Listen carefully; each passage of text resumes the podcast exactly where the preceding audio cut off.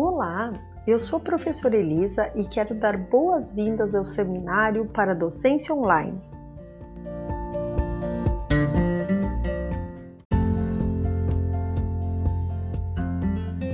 Este é o quinto módulo sobre curadoria e elaboração de material didático digital.